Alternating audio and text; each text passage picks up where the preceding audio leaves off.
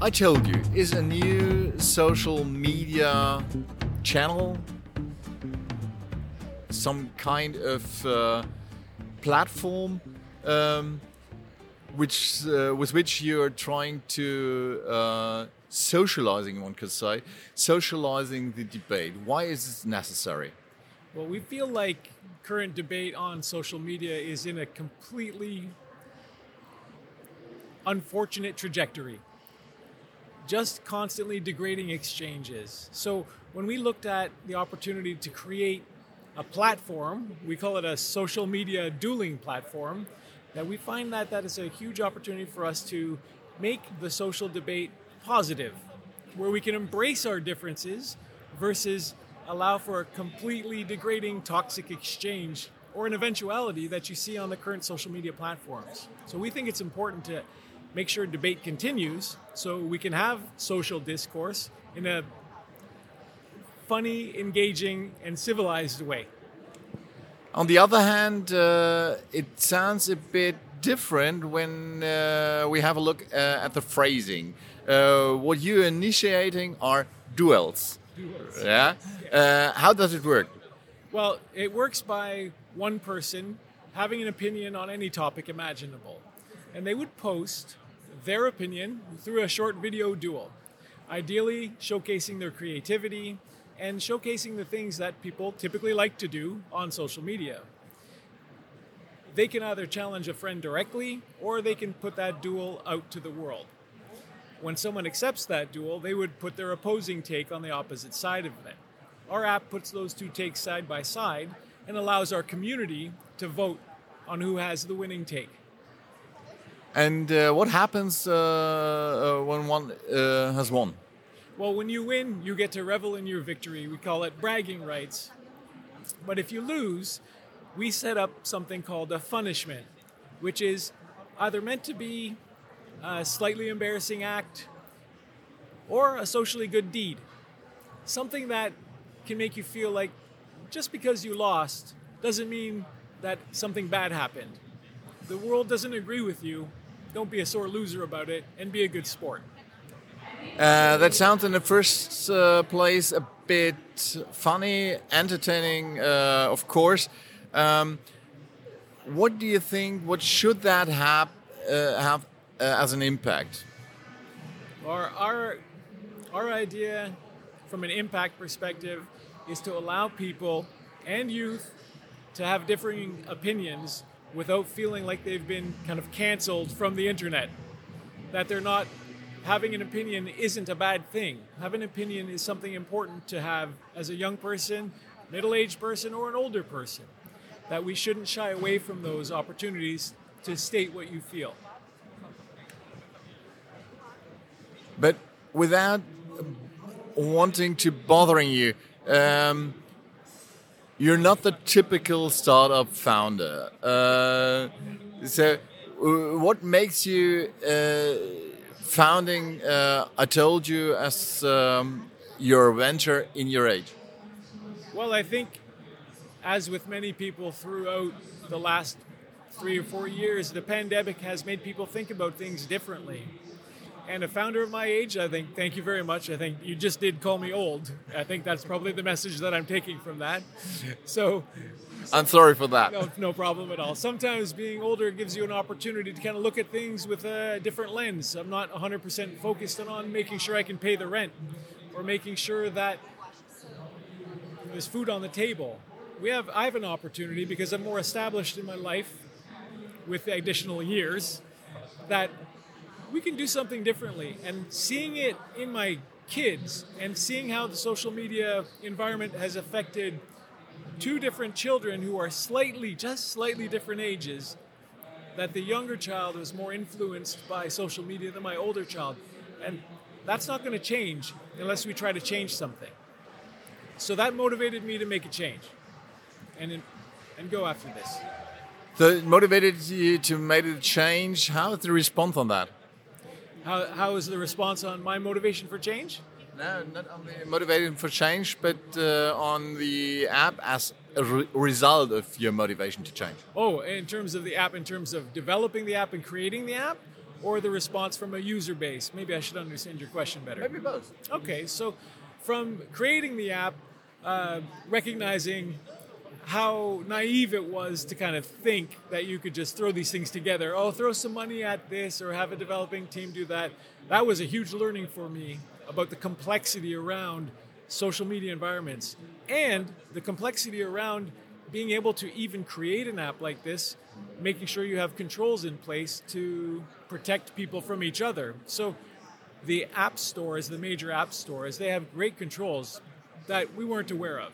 So it was a big learning from my perspective. From motivating for change in terms of what the app needs to look like, we can see that people who use the app, they like the fun aspects of it. They like that kind of rub it in feature of that punishment aspect of it. From a response in terms of growth, we're brand new out into the market. We just launched an MVP. So we are growing, but we haven't done that huge push or that giant point of inflection where we're looking to have explosive growth.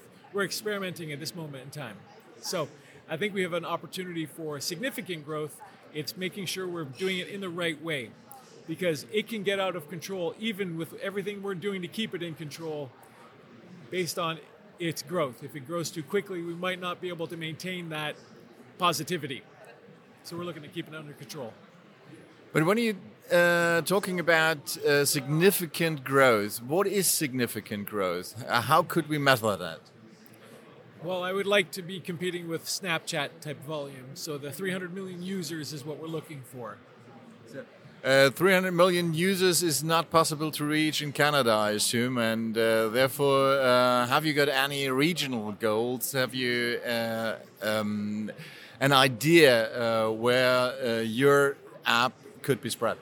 Oh, yes. Yeah. So I think there's a worldwide appeal for this. And in fact, speaking to many people from different cultures, there's a conservatism that exists in some countries that doesn't exist in others.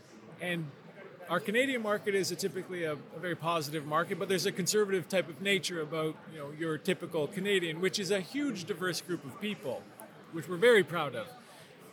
When we go to some other countries or some other cultures where that debate is is embraced and it's exciting, and people want to win their debate.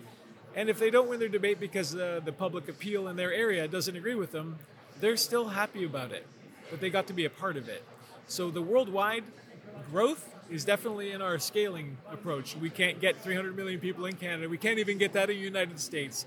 That is a worldwide number worldwide numbers, uh, uh, it could be reached uh, in a year, it could be reached in uh, 10 years, for instance. Uh, what is your roadmap? What is your time uh, schedule?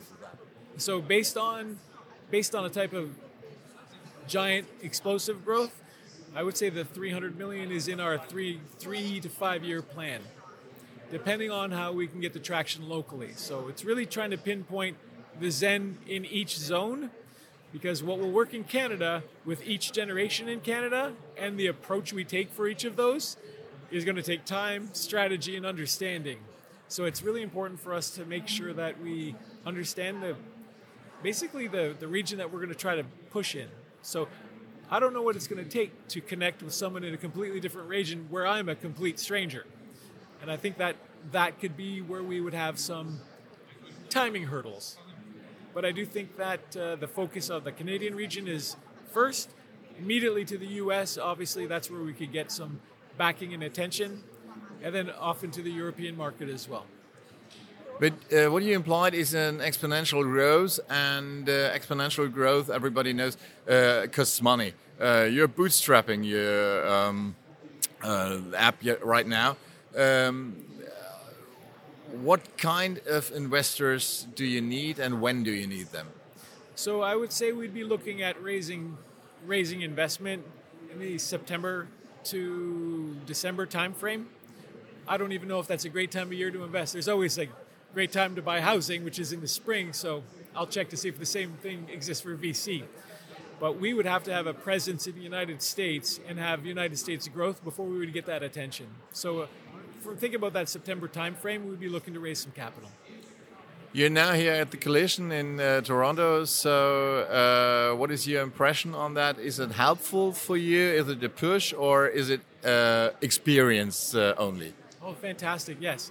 It is a huge experience for me. So to be out here in the market, being able to talk to people about our app, something that we're very proud of, is good. But it takes practice. So this is a great opportunity for me to meet hundreds of people over the last two days. We also have a booth at the show tomorrow at booth 801, Alpha 801, like all the other Alpha program startups. So we're excited to actually have people kind of come to us because the environment is ripe for that. So it's a great experience, great to meet people. I have made many connections, including yourself, that I'm very excited about. So this has been a great experience for us. Peter, uh, I wish you luck for all your plans. Uh, uh, it sounds like a great idea. Uh, I'm, I'm, I'm, very curious uh, to uh, just have you on the watch list. And um, now uh, I must admit, we've got a tradition on this podcast. at the end of the podcast, as we are talking about the weekend, um, we ask our speakers always uh, what are the plans for the upcoming week and what are you doing just to relax from developing an app it's a great question fortunately this weekend i'm going off in a great canadian tradition to a beautiful cottage up north not my cottage but a friend's cottage which is always better because you don't have to mow the lawn so celebrating a long weekend you got it that's exactly what we're up to thank you so I wish you the best, all the best. Have a nice weekend. Happy weekend to you. And thanks for talking with me.